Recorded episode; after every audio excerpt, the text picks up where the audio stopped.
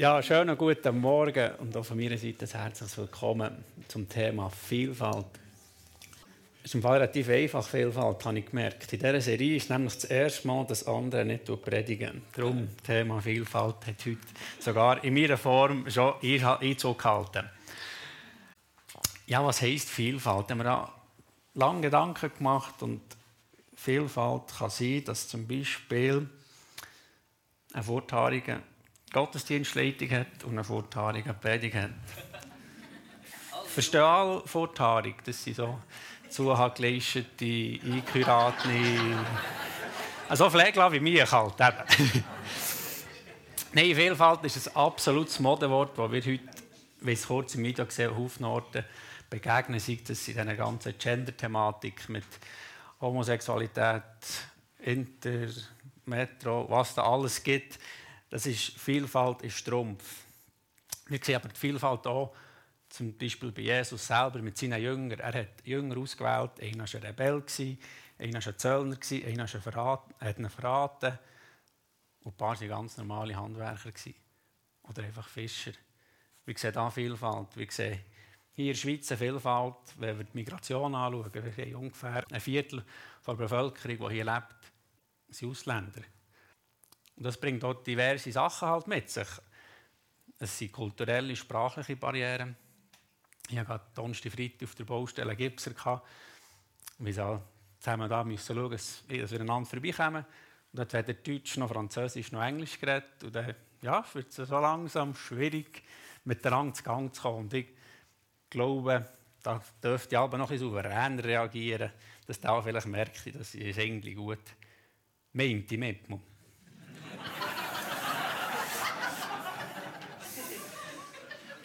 Vielfalt fordert raus. Und es ist die logische Folge von Ehre, Nächstenliebe und Gnade, die drei letzten Themen, die wir in dieser Serie gehört haben. Wir brauchen die drei Sachen, die vor, vorab sind gegangen, dass wir die Kultur von Vielfalt können leben können. Zur heutigen Geschichte, die steht im Johannes 4, Verse 4 bis 29. Ich werde euch das mal mit meinem wunderbaren Hochdeutsch vorlesen. Was wir müssen wissen, Jesus ist auf der Reise, hat Judäa verlassen und ist Richtung Galiläa gelaufen. Sein Weg führte ihn durch Samarien. Er kam zu der samaritischen Stadt Sichar in der Nähe des Feldes, das Jakob seinem Sohn Josef gegeben hatte. Dort befand sich der Jakobsbrunnen. Erschöpft von der langen Wanderung setzte Jesus sich um die Mittagszeit an den Brunnen. Kurz darauf kam eine Samaritanerin, um Wasser zu schöpfen. Jesus sagte zu ihr, Bitte gib mir zu trinken. Er war zu diesem Zeitpunkt allein, denn seine Jünger waren ins Dorf gegangen, um etwas Essen zu kaufen. Die Frau war überrascht, denn sonst wollen die Juden nichts mit den Samaritanern zu tun haben. Sie erwiderte, Du bist doch ein Jude und ich eine Samaritanerin. Warum bittest du mich, dir zu trinken zu geben?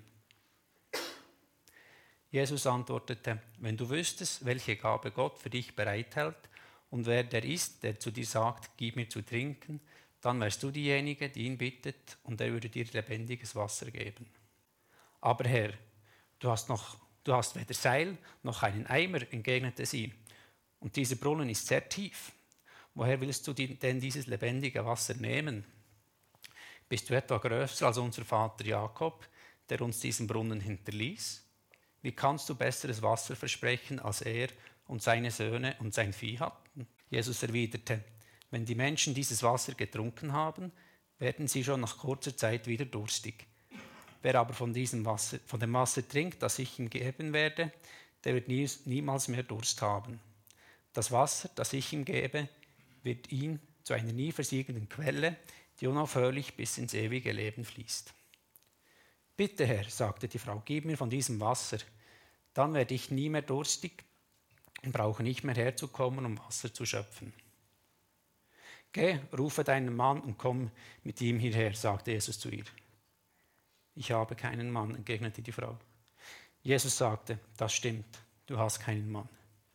Du hattest fünf Ehemänner und mit dem Mann, mit dem du jetzt zusammenlebst, bist du nicht verheiratet. Das hast du richtig gesagt. Herr, sagte die Frau, ich sehe, dass du ein Prophet bist. Sage mir doch, warum ihr Juden darauf besteht, dass Jerusalem der einzige Ort ist, um Gott anzubeten. Wir Samaritaner dagegen behaupten, dass es dieser Berg ist, wo unsere Vorfahren gebetet haben. Jesus erwiderte, Glaube mir, es kommt die Zeit, in der es keine Rolle mehr spielt, ob ihr den Vater hier oder in Jerusalem anbetet. Ihr Samaritaner wisst wenig über den, den ihr anbetet. Wir Juden dagegen kennen ihn, denn die Erlösung kommt durch die Juden. Aber die Zeit kommt, ja, sie ist schon da, in der die wahren Anbeter den Vater im Geist und in der Wahrheit anbeten. Der Vater sucht Menschen, die ihn so anbeten. Denn Gott ist Geist. Deshalb müssen die, die ihn anbeten wollen, ihn im Geist und in der Wahrheit anbeten. Die Frau sagte, ich weiß, dass der Messias kommen wird, der, den man den Christus nennt. Wenn er kommt, wird er all diese Dinge erklären. Da sagte Jesus zu ihr, ich bin es, der mit dir spricht. In diesem Augenblick kehren seine Jünger zurück. Sie waren erstaunt, ihn im Gespräch mit einer Frau zu sehen, aber keiner fragte ihn, warum er das tat und worüber sie gesprochen hatten. Die Frau ließ ihren Krug neben dem Brunnen stehen, lief ins Dorf zurück und erzählte allen. Kommt mit und lernt einen Mann kennen, der mir alles ins Gesicht gesagt hat, was ich jemals getan habe. Könnte das vielleicht der Christus sein? So weit mal die Bibelstelle im Johannes. Was müssen wir so ein bisschen wissen zum Hintergrund zu der Bibelstelle? Jesus ist durch Samarien gelaufen. Und Samarien hat mal zu Israel gehört, hat sich dann nach dem König Salomo ja getrennt ins Nord- und Südreich und ist ja zuerst erobert worden. Und die Leute, die da waren, sind verschleppt worden. Und die wenigen, die zurückgeblieben haben sich dann mit Ausländern und Assyrer frisch angesiedelt, sind da eingegangen und so ist ein Mischvolk entstanden. Und für die Juden ist das einfach ist das ein No-Go mit einem fremden Volk einzugehen. Und darum ist die Feindschaft, wie wir es ganz am Anfang sehen, so, äh, so stark vorhanden. Wieso redest du überhaupt mit mir? Der Weg durch Samaria hat der Jude eigentlich auch gar nicht auf sich genommen. Er hat viel lieber Umweg gemacht. Ich habe mir das so vorgestellt, wie wenn ich hier von Sahne auf Thun wette, würde über Bühl gehen und nicht über Zimmetal, weil es einfach ein absolutes No-Go ist. Also irgendwie so völlig also es ist wirklich der kürzere Weg, ist durch Samaria gegangen, aber der Jude hat gesagt, ich laufe nicht durch das Land, mache lieber einen Umweg. Also für uns völlig unverständlich. Aber sie haben gleichwohl sich, die Samariter haben sich gleichwohl an die fünf Bücher Mose zurückerinnert und sich auf das beruft. Also je mehr, dass die Juden haben gesagt, er gehört nicht dazu, desto mehr haben sie sich auf Jakob und auf die ganzen Patriarchen äh, zurückberuft. Sie haben sich also gleichwohl zum Gottesvolk dazu gezählt. Ein weiteres lustiges Detail, das ich beim Vorbereiten habe gemerkt je nach Übersetzung heisst ja, der Brunnen war eine Zisterne, also, Wasser, also Regenwasser und Tauffassung. Und eine andere Übersetzung heisst, nein, hat Jakob selber ist da auf eine Wasserader gestoßen und hat da den Brunnen so viel gut ausgebaut, dass sie zu der Zeit gegen noch Wasser hatten. Und je nachdem kann man es natürlich auslegen. Die Frau hat lebendiges Wasser gemeint, ja, das ist ja schließlich nur Regenwasser, das kann ja gar nicht frisches Wasser sein. Und die anderen sagen, ja, Jesus hat von etwas anderem geredet, weil das ja schließlich schon frisches Wasser war. So ein kleines Detail am Rand, um irgendwie noch so komisch hat, doch, dass sich die Übersetzer so auf kleine Details können darauf einladen Und was ich noch dazu möchte sagen, wenn Sie die Frau ein bisschen anschauen, in den nächsten paar Versen, es ist nicht irgendwie so jetzt auf dieser Frau umhacken, was die alles für Fehler hat gemacht oder irgendwie so jetzt Frauen verachtend werden. Das ist überhaupt nicht. Ja, wir sehen hier ganz am Anfang in den ersten vier Versen Jesus, der am Laufen war und am Mittag in der prallen Sonne einfach erschöpft war. Ganz Mensch, wie Jesus uns gegen wieder dargestellt wird. Er war einfach müde und hat sich bei einem Brunnen niedergelassen hat eine Pause gebraucht und hat die Jünger geschickt oder lassen, das ist nicht so ganz klar, um etwas zu essen zu kaufen. Da kommt mir eine Frau entgegen und es war zu der Zeit unüblich, gewesen, dass man am Tag Wasser holen Also du musst am Morgen und am Abend Wasser holen. Aber sicher nicht der heiße Sonne zum Mittag aus der Stadt, weil die Brunnen ging außerhalb der Stadt waren, ist man Wasser reichen. Der Brunnen war auch ein sozialer Treffpunkt und wahrscheinlich hat die Frau diesen Treffpunkt gemeint, darum ist sie am Mittag zu diesem Brunnen Wasser holen. Dann kommt Jesus, begegnet dieser Frau mit einer ganz einfachen Frage. Ich will sogar den kleinen Kind lehren. Bitte gib mir zu trinken. Ich habe mir überlegt, die Gegensätze, die wir vorhin gehört mit dem, dem Hintergrund, dass eigentlich ein Jod nicht mit jemandem von Samaria redet, könnte fast so sein wie der Donald Trump nach einer sehr strengen Golfrunde zu einer illegal mexikanischen eingewanderten Frau sagt, gib mir zu trinken. Aber so, so der, Ding stelle ich mir das vor, dass so wirklich zwei gegensätzliche Kulturen voll aufeinandertreffen. Also Jesus hat hier jegliche Barrieren einmal gesprengt. Du hat jegliche Konvention, die er zumal zu der Zeit geherrscht hat, er einfach vorblasen. Mit der einfachen Frage, gib mir zu trinken. Das hat Jod nie gemacht, geschweige denn überhaupt noch mit einer Frau. Und, kommt noch dazu, dass wenn sie zum Mittag geht, Wasser holen und das soziale Leben meiden mit der Gesellschaft, dann hat sie wahrscheinlich irgendwie etwas gemacht oder lebt so, wie man eben nicht sollte. Und die Frau ist überrascht. Wieso fragst du mich? Du bist doch ein Ja, wieso redest du überhaupt mit mir? Und Jesus hat so das Gespräch angefangen und sagt, ich bitte helfen. Also wenn du das Wasser willst, ist gut, aber ich habe noch ein anderes Wasser. Und die Frau checkt es in dem Moment nicht. Also hat die wahrscheinlich auch nicht, wenn mir jemand sagt, gib mir Wasser und auf einmal redet er vom lebendigen Wasser. Also irgendwie ist das ja völlig komisch. Und die, die menschliche Grenze, die die Frau hier Tag legt, ist für Jesus überhaupt kein Problem. Er geht nämlich einen Schritt weiter und holt sie da ab, wo sie gerade dran ist. Jesus bleibt dran. Er sagt nämlich, wenn du von dem Wasser trinkst, das ich dir wieder gebe, dann wird es dich nie mehr dürsten, von jetzt bis ins ewige Leben. Und vorher hat er einfach vom Dürsten geredet. Er bleibt dran, verstärkt sein Angebot und sagt, hey, ich habe ein Geschenk für dich. Eigentlich als jemand, der gar nicht mit dir reden sollte, habe ich etwas für dich parat, wo, wo dich nicht mehr wird plagen wird, dir wird helfen im Leben und vor allem deine Seele anspricht. Langsam kommt die Frau so ein bisschen auf die Schliche, was Jesus meint. Wahrscheinlich redet er nicht von dem Wasser, das man wirklich muss trinken muss, dass man überhaupt leben kann, sondern redet er eben von irgendeiner geistlichen Nahrung oder irgendwie etwas, was wahrscheinlich mit meinem Geist und meiner Seele und nicht mit meinem Körper zu tun hat. Sie sagt mir nämlich, ah, dann gib mir von diesem Wasser. Also zuerst sehen wir die Frau, die sagt, ja, du hast ja gar keinen Kessel zum Wasser rausholen. Ja, aber der, der muss, wenn ich von diesem Wasser trinke, muss ich ja gar nicht mehr zu dem Brunnen gehen. Also all das, das tägliche Mühsal hat sie zuerst das Gefühl, bleibe ich bestehen. Und so langsam, aber sicher, kommt zu dem Punkt, aha, wahrscheinlich geht es nicht um das tägliche Brot oder respektive Wasser. Und sie antwortet ihm sogar im Gleichnis, in der gleichen Sprache, wie Jesus mit ihr redet, antwortet sie, hey, bitte gib mir von dem Wasser.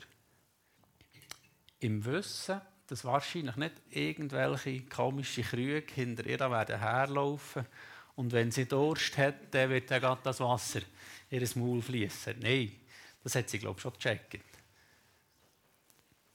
Sie hat gemerkt, dass es da um etwas Größeres geht. Und auf Mal kommt eine ganz interessante Frage von Jesus. Er hat vom lebendigen Wasser. Die Frau hat gemerkt, okay, das hat mit mir persönlich etwas zu tun. Und nachher sagt Jesus, gang und hol deinen Mann. Also ähm, für mich so völlig aus dem Kontext. Also was hat jetzt das für einen Zusammenhang? Und irgendwie habe ich gemerkt, das ist, Jesus interessiert sich für das ganze Leben. Es ist nicht nur, dass mir gerade heute am Sonntag gut geht und dass ich heute da verfrischt werde und er ist vom Montag bis Samstag gleich. Jesus hat gemerkt, bei dieser Frau sind noch Sachen vorhanden, wo, wo, wo sie Fehler machen oder Fehler hat gemacht wo sie vielleicht daran arbeiten Und er zeigt nicht mit dem Finger auf und sagt, das hast du falsch gemacht, du solltest nicht mehr. Sondern er fragt etwas ganz Normales. Und sie gibt mir Antwort, aber ich habe gar keinen Mann. Und dann sagt Jesus zurück, du hast fünf Männer gehabt, mit dem, wo du jetzt bist, zusammenlebst, bist du nicht geheiratet. Und da sehen wir, was die Frau vielleicht hat gesucht bei diesen fünf Männern, ich weiß es nicht. Es steht relativ wenig bis gar nicht. Wir wissen einfach, dass es in dieser Zeit für einen Mann relativ einfach war, eine Frau einen Scheidenbrief aufzustellen und dann war die ganze Sache erledigt. Vielleicht sind die Männer früh ums Leben gekommen. Wir wissen es nicht. Aber was wir auch wissen, ist, dass zu dieser Zeit Ehebruch unter Todesstrafe gestellt war. Das haben ja die Samariter aus dem Gesetz auch gewusst.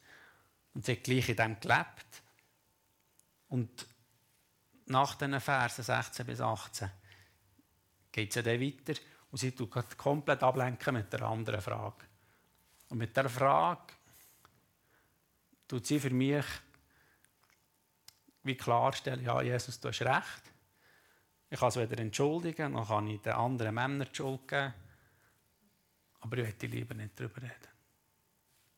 Das ist mir eigentlich so, ist mir gerade so angenommen, dass, ja, dass du gerade so persönlich in mein Leben redest, von Sachen, wo ich ja irgendwie, von weißt du das überhaupt? Und da kann ich dieser Frau sehr gut nachfühlen.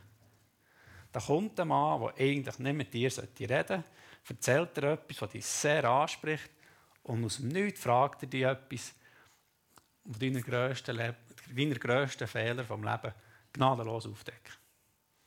Also ich glaube, das wäre mir persönlich auch noch so ungeheuer. Irgendein wildfremder Mann vor steht und er sagt, ja, hm, ist vielleicht nicht so gut gemacht. He? Denkst du, ja, okay, recht hast. Aber, aber, ihr Juden sagt doch, ihr Juden sagt doch, dass man Gott nur in Jerusalem anbeten kann. Und wir haben hier auf diesem Berg, sie sind vor einem Berg gestanden, wo sie nach der Verschleppung eine Höhe oder einen Tempel gebaut und dann hat die Juden 150 Jahre davor zerstört. Ich kann mir vorstellen, wahrscheinlich hat sie auf den Berg gezeigt. Und wir haben auf diesem Berg, da oben, siehst haben wir auch angebetet. Wieso müssen wir auf Jerusalem kommen? Also die Frage völlig, okay, ja, du hast recht. Ich habe da so ein Sachen in meinem Leben, aber die wir jetzt mal da. Aber wieso, wenn du von dem lebendigen Wasser redest, muss ich auf das Jerusalem anbeten? Und Jesus, so super. Der lässt das Alte stehen merkt, ja, das hat sie wahrscheinlich schon gemerkt. Und geht einen Schritt weiter mit dran. Jesus sagt dran nämlich, glaube mir, es kommt die Zeit, in der es keine Rolle mehr spielt, ob ihr den Vater hier oder in Jerusalem anbetet. Er holt es ab mit dieser Frage. Und die Juden, die so darauf erpocht sind, dass sie der einzige wahre Gott haben und das Teil von innen kommt, so ein Jod, Jesus hat es wahrscheinlich auch so gekleidet wie ein Jod, sagt ihr, das spielt eigentlich keine Rolle mehr. Was für eine Botschaft hat die Frau hier bekommen? Es spielt keine Rolle mehr, ob du hier oder in Jerusalem tust. Gott ist nicht an einen Ort gebunden. Wir, die gerne hier an einen Ort zusammenkommen, um einen Gottesdienst zu feiern. Jesus sagt, es spielt keine Rolle, wo. Vielfalt nimmt Einzug mit Jesus. Und Jesus sagt, ihr wisst ja nicht, wer es dort anbeten. Wir Juden wissen es schon. Und das Heil muss von den Juden kommen. In dem Moment tut Jesus das Alte Testament weder verleugnen noch irgendwie brechen. Aber er geht einen Schritt weiter und sagt, hey, das Heil kommt von den Juden, aber es geht weiter. Es ist nicht für die Juden beschränkt. Es ist nicht für die Gruppe, die nach, nach dem Pass, nach dem Büchlein, nach Vater, Vater, Vater, Vater dazugehören. Nein, Jesus sagt, es spielt keine Rolle, wo, du gehörst dazu. Und dann den nächsten Versen noch, wo Jesus da Geist redet, das hat mich persönlich sehr herausgefordert. Was meint er damit, im Geist anbeten? Ja, ihr müsst im Geist anbeten, im Geist anbeten. Ja, aha. Ja. Und dann habe ich mich so daran erinnert, was andere letzten Sonntag gesagt hat. Wenn wir nicht empfangen, können wir auch gar nicht anbeten. Wenn wir das lebendige Wasser nicht empfangen, können wir nicht im Geist anbeten. Das ist unser Fleisch, unser Körper, unser tägliches Bemühen, Gott anzubeten. Aber wenn wir das lebendige Wasser können empfangen können, können wir im Geist anbeten. Und genau so Menschen sucht Jesus. Und zu dem Empfangen von dem lebendigen Wasser, das können wir uns nicht verdienen, können wir uns nicht erwerken. Das ist ein unverdientes Geschenk. Und Jesus parat hat, was uns hier in der Geschichte eindrücklich gezeigt wird.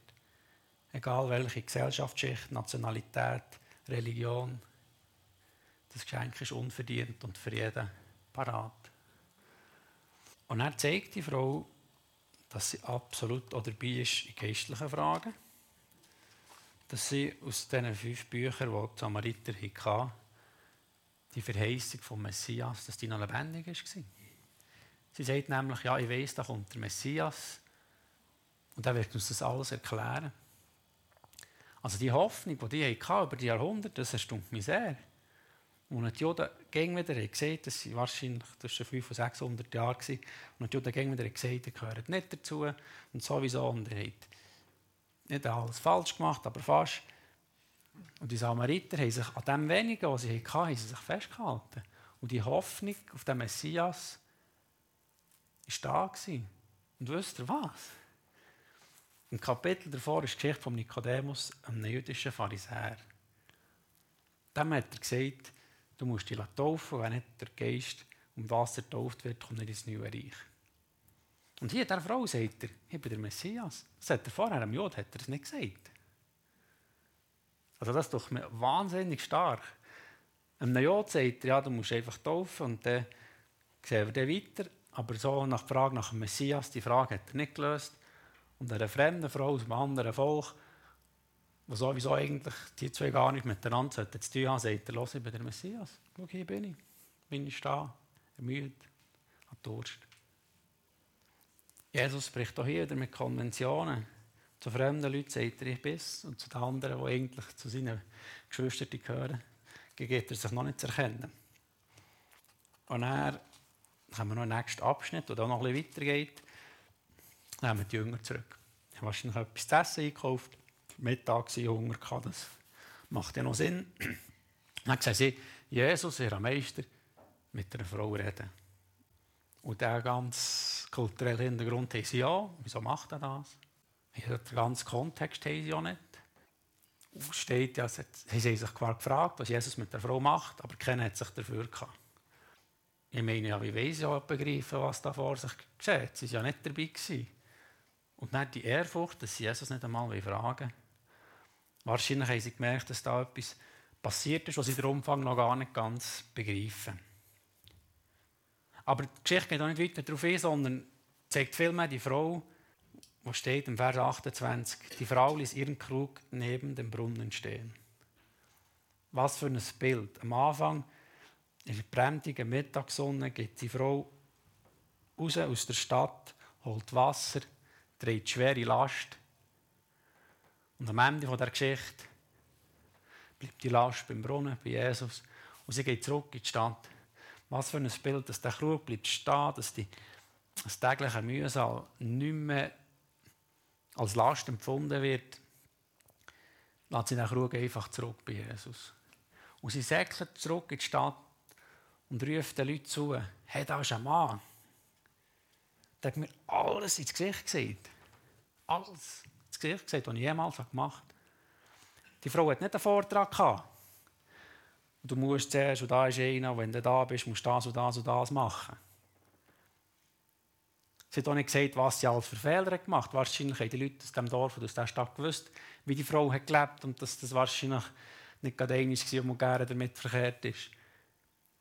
Und die Frau hat einfach gesagt, hey, da war jemand, da ist ein Mann, der mir alles ins Gesicht hat gesagt. Und steht, die Leute, sie haben sich aufgemacht und sie aus der Stadt zu Jesus. Was für ein Bild, dass die Frau, vor, sagen wir mal, eine richtige Sünderin, ja, für und Schlusszeichen, geht in die Stadt und behauptet mit diesen einfachen Worten, das halbe Volk aus der Stadt zu bringen. Also ich weiß nicht, was da alles für eine Verwandlung muss passieren. Also wenn ich jetzt ins Gestad gehe und die sagen, hey, schaut mal, da ist einer, dann hat mir alles gesagt, ich weiß nicht, ob die alle mit hierher kommen. Ehrlich nicht. Also da muss irgendwie etwas passiert sein mit der Frau, ihrer Ausstrahlung, ihrer Haltung, dass das die Leute behaupten. Oder ich glaubt, also, Entschuldigung. Und wenn wir noch ein bisschen weiterlesen, die Verse, die Geschichte geht dann noch weiter, heisst es dann, Jesus ist nach zwei Tagen geblieben Haufen Leute sind zum Glauben gekommen. Ja, also die Geschichte hat mir wirklich am Anfang gedacht, ja, das ist so eine bekannte Geschichte. Aber sie geht wirklich auch viel her und zeigt auf, wie Jesus die Vielfalt, hast du wirklich gleich, von wo wir kommen und was wir für einen Pass haben und was wir für eine Hautfarbe haben.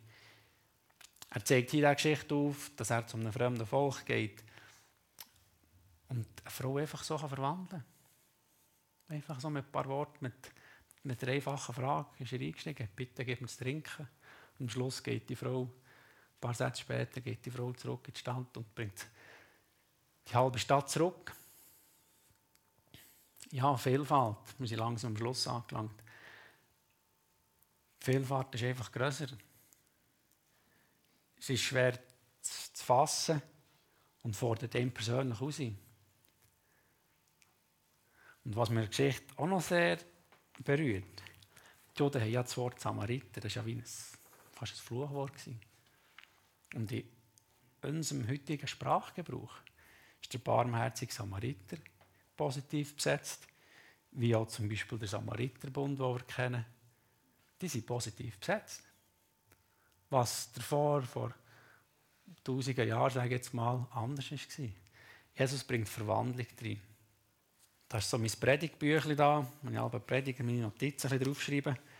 Und da habe ich mal vor wahrscheinlich vier, fünf, sechs Jahren eine Predigt über Harmonie gehabt.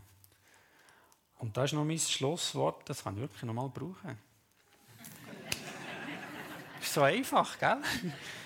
Harmonie heisst Vereinigung von, also einfach, Harmonie ist einfach übersetzt aus dem Griechischen, Vereinigung von Entgegengesetzten zum Ganzen. Und ohne Jesus geht das einfach nicht.